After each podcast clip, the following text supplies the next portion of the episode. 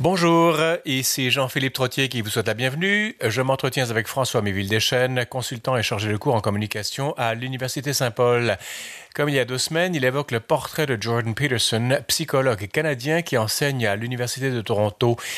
Il est l'auteur d'un succès de librairie dont la traduction française s'intitule 12 règles pour une vie, de points, un antidote au chaos au chaos. Une suite vient de paraître en anglais puis en français sous le titre Au-delà du simple ordre aux éditions Lafon. Mais tout d'abord, Francis Daou, directeur de la Société catholique de la Bible, nous lance gentiment une patate chaude. Il s'interroge sur l'homosexualité dans le regard du magistère. Le pape François, d'habitude si ouvert, a interdit au printemps la bénédiction d'unions homosexuelles. Par ailleurs, la Bible ne parle presque pas de la question, hormis quelques passages du Lévitique et de Saint Paul. Jésus, pour sa part, est muet là-dessus. Bonjour Francis. Bonjour Jean-Philippe.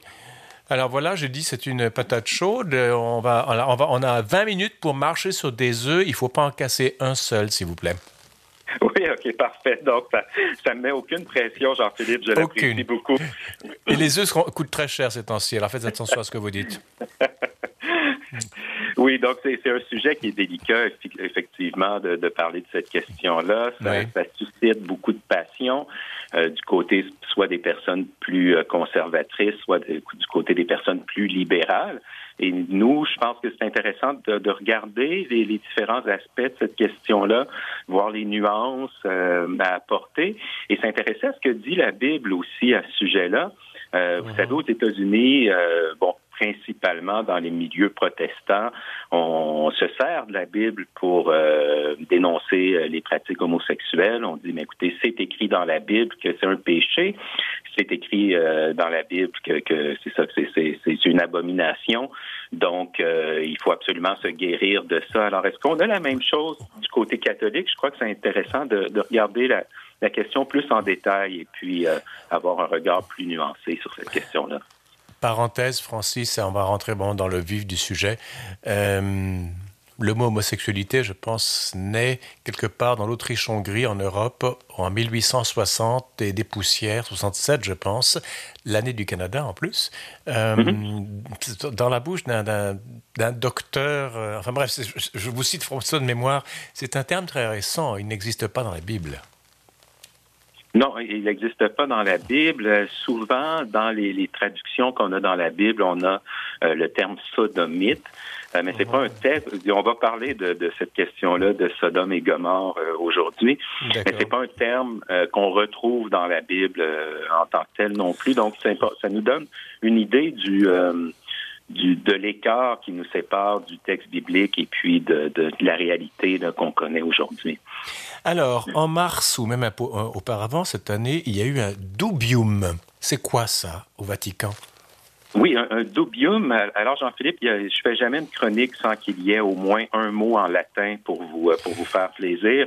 Vous nous en spotez un petit peu, puis pas mal. Donc, un dubium, ça vient du, du, mot latin qui signifie un doute. Et un dubium, c'est une question, en fait, qui est posée à l'Église catholique, ou plus précisément à la congrégation pour la doctrine de la foi, sur un doute, sur une question qu'on a sur un, euh, ben, ça, sur, un sujet en matière de foi. Donc, c'est pas ça, nous aide déjà à situer cette question-là. C'est pas l'Église catholique, c'est pas le pape François, c'est pas même la congrégation pour la doctrine de la foi qui s'est dit euh, on va réfléchir sur cette question-là. Ce sont des, communautés, des gens qui, euh, des, croyants qui ont posé cette question-là au magistère et demandé est-ce que est-ce que c'est possible euh, pour nous de bénir des unions homosexuelles? Et la réponse? Eh, la réponse, elle a été négative. Elle est très, très claire que c'était euh, c'était pas possible de, de, de, de, considérer la bénédiction d'union homosexuelle, que c'était pas licite. Et cette cette euh, réponse-là, elle, elle, a suscité un, véritable raz de marée là, dans les, euh, les médias. Occidentaux surtout, non, j'imagine? Pardon? Occidentaux davantage qu'ailleurs dans le monde, non? Les médias. Oui, oui, oui, oui. oui effectivement. Et puis donc de, deux côtés, des, réactions d'abord, bon, du côté profane, les, les, médias se sont jetés sur cette histoire-là, comme comme la misère sur le pauvre monde pour euh, dépeindre l'Église catholique comme étant bon rétrograde et hostile aux personnes homosexuelles. On pourra mhm. voir si c'est véritablement le, cas un peu plus tard.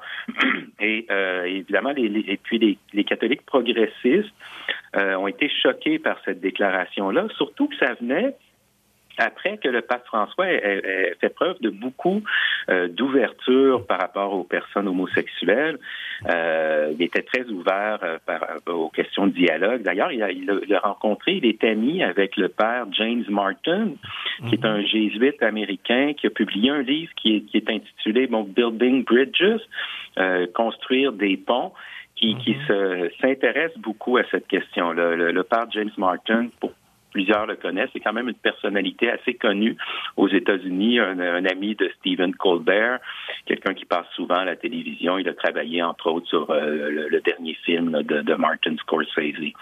Donc, c'était, euh, ça semblait un recul pour plusieurs personnes, cette position-là. On, se souvient, Francis, on se souvient des propos du pape dans, un avion, il rentrait, je ne sais pas trop où, il rentrait au Vatican, et puis euh, on, lui parle d'homosexualité, et lui il répond Qui suis-je pour juger si sa quête qu'il soit homosexuel ou non, si sa quête de Dieu est sincère. Et là, évidemment, les progressistes s'étaient dit, chouette, le pape bénit l'homosexualité, il est ouvert, bientôt il y aura le mariage pour tous, etc. etc., etc. les progressistes sont allés un petit peu vite en affaires et ont vu dans le pape le pape de la libération sexuelle, ce qui n'est pas du tout le cas. C'est pas non plus le pape de la constipation sexuelle. Il, suit un message traditionnel, euh, pas tradit, mais traditionnel. Exactement, Jean-Philippe. Et puis, il faut voir, il faut vraiment euh, euh, peser le pour et le contre. Euh, oui, le pape François est, très ouvert par rapport à ces questions-là. Il faut peut-être pas sauter aux grandes conclusions tout de suite. Mais c'est important de voir que, que cette position-là du pape François, oui, elle est très progressiste, elle est très ouverte pour, euh, pour, pour, plusieurs, mais c'est pas quelque chose de d'étonnant non plus. Hein? l'Église catholique, si on compare, j'en ai parlé tout à l'heure en introduction, si on compare aux églises euh, protestantes où l'homosexualité est considérée comme un péché et où on met, vous savez, sur pied des thérapies pour guérir les gens. de, conversion, oui. Attendez, mais il y, a protestants, il y a des protestants qui sont extrêmement ouverts et d'autres qui sont extrêmement fermés. Si tant est que ces adjectifs ont un sens. Oui, oui. Et, la lecture qu'on doit faire, on ne doit pas bon, opposer euh, protestants euh, et catholiques comme si d'un côté c'était très euh, très fermé, de nos côtés très très libéral, très ouvert. Il y a, c'est, bon, la, la, la, il y a des, des, personnes très conservatrices chez les chez les catholiques et des personnes beaucoup plus ouvertes du côté des protestants aussi. Mais c'est important de voir que du côté avant de peindre euh, il faut faire attention de ne pas peindre un, tableau euh, trop noir de l'Église catholique en ce qui a trait à ces questions-là. De façon générale, on peut dire que l'Église catholique est plus ouverte est très ouverte à ces questions-là. D'ailleurs, dans cette réponse-là, donc au dubium dont on a parlé tout à l'heure, la mhm. congrégation pour la doctrine de la foi, on n'en a pas beaucoup parlé, on a plutôt mis l'accent sur le fait, ah, mais il y a un rejet. Mais dans la même déclaration, on disait la communauté chrétienne et les pasteurs sont appelés à accueillir avec respect et, délicatesse les personnes à tendance homosexuelle. Et elle, invitait aussi les personnes homosexuels à reconnaître la proximité sincère de l'Église qui prie pour eux, qui les accompagne et qui partage leur cheminement de foi. Et il y, a un détail, euh, Jean-Philippe, sur lequel j'aimerais porter attention, c'est le fait qu'on dit dans ces documents officiels de l'Église, on dit des personnes à tendance homosexuelle. Alors, vous savez comment aujourd'hui, là, il faut on choisit nos mots de façon très précise. Il faut être politiquement correct, tout ça. Et ne cassez pas vos œufs, Francis. Je répète, je, me soucie des œufs que vous allez casser. Oui, le, ben, bon, ben, parfait. En fait, si je casse des œufs, je, je, j'en subirai les conséquences.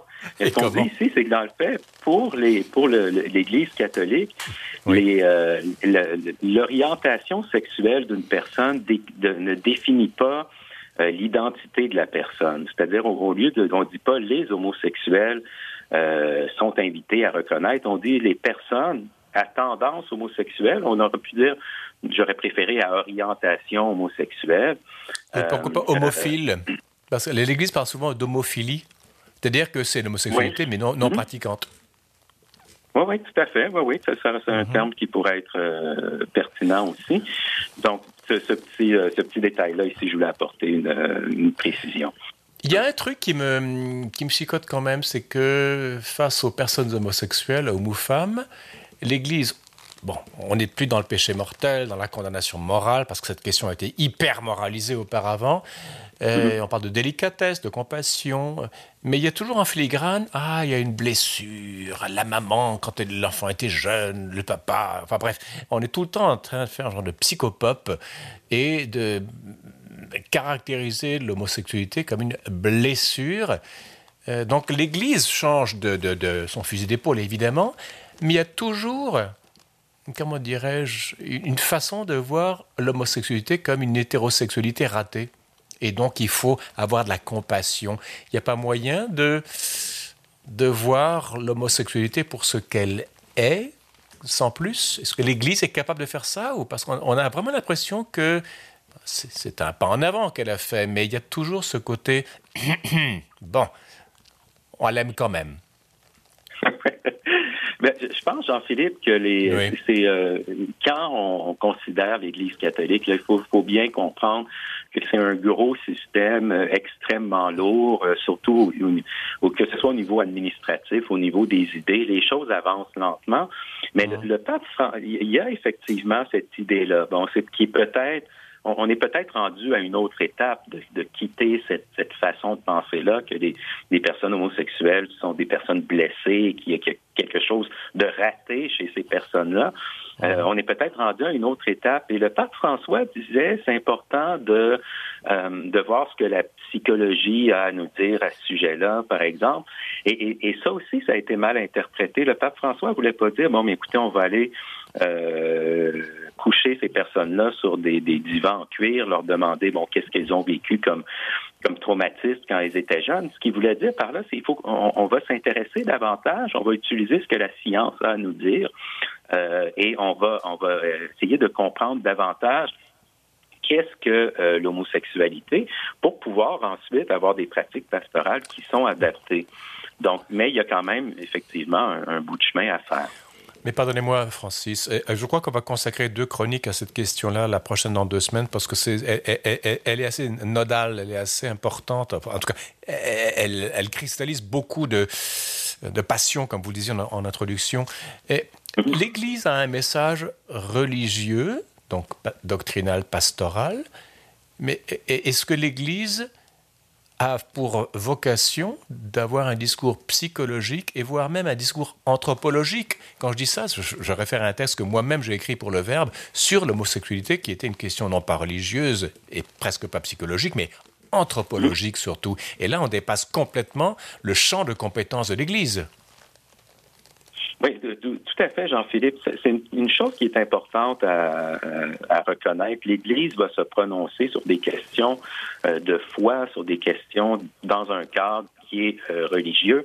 Et, c'est dans ce cadre-là qu'il faut comprendre la, réponse du, euh, de, la congrégation pour la doctrine de la foi.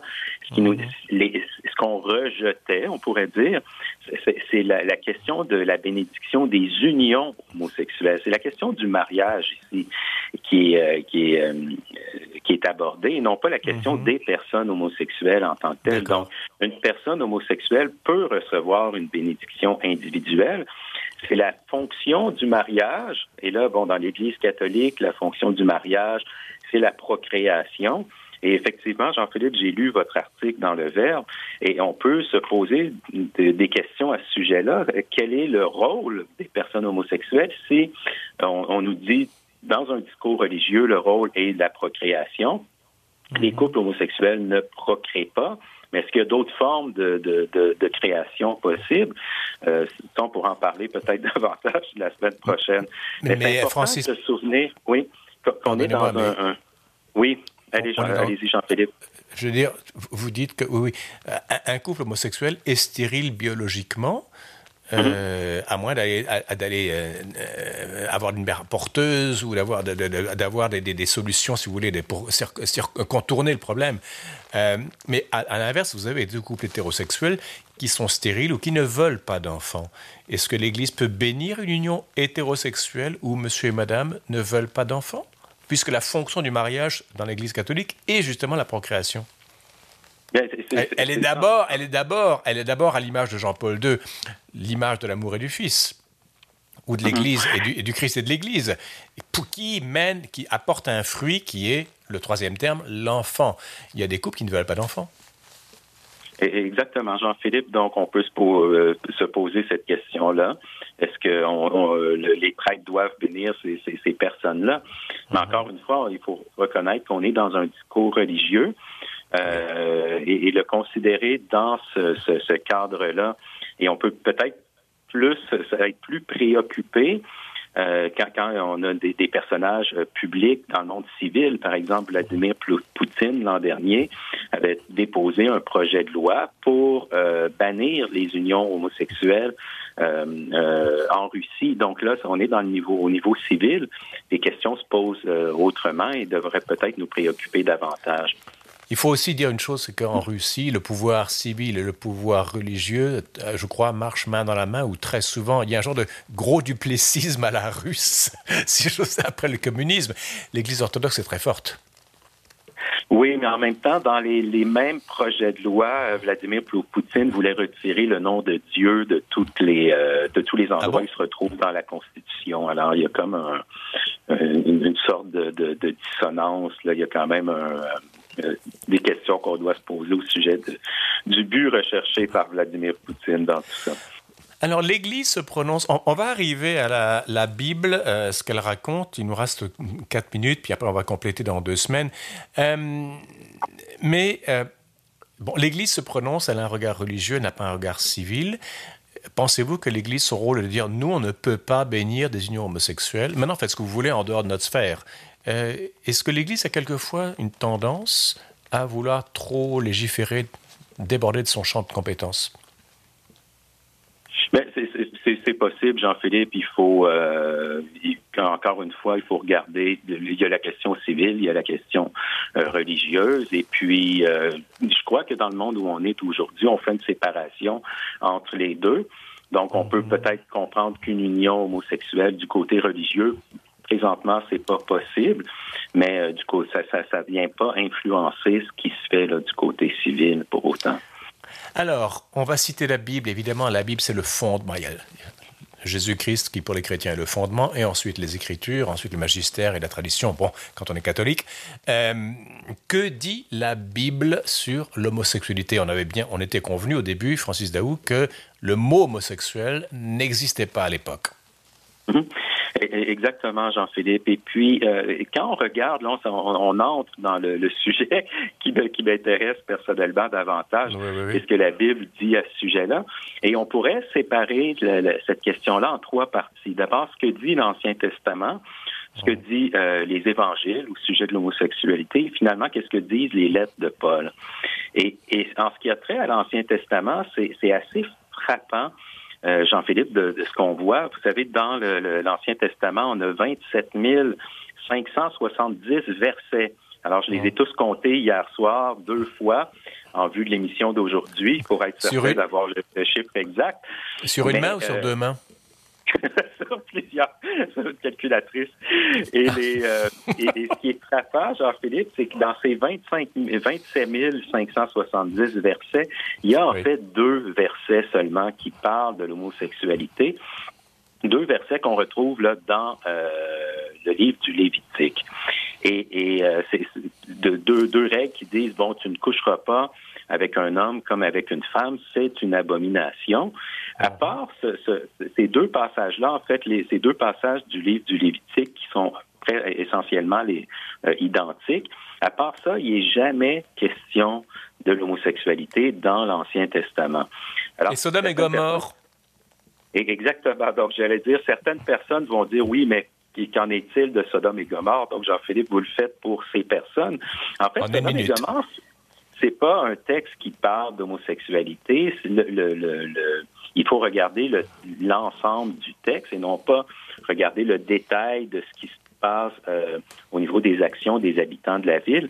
C'est un texte, en fait, qui parle du manque d'hospitalité. C'est ça le terme euh, principal de ce texte-là. Dieu détruit Sodome et Gomorre, non pas parce qu'il y avait des, il y a eu des pratiques euh, qu'on pourrait qualifier d'homosexuelles, mais parce que ces personnes-là ont manqué de façon flagrante aux règles de l'hospitalité qui sont très importantes au Proche-Orient ancien, et parce qu'il y a un viol, que ce soit un viol euh, hétérosexuel ou un viol homosexuel, n'a pas d'importance dans ce texte-là.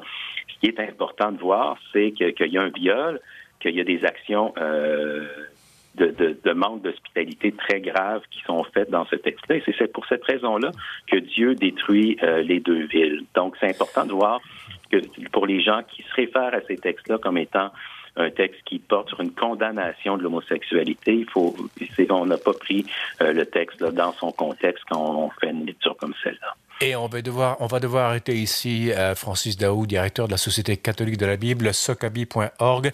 Donc, dans deux semaines, on reparle de Bible et homosexualité à la lumière de ces propos du pape sur la bénédiction ou non des unions homosexuelles. C'est non d'après le pape, ou d'après le Vatican en tout cas. On reprend tout ça dans deux semaines, Francis? Oui, avec plaisir, Jean-Philippe. Merci beaucoup. À venir sur les ondes de Radio VM, qui est Jordan Peterson. On vous revient après la pause publicitaire.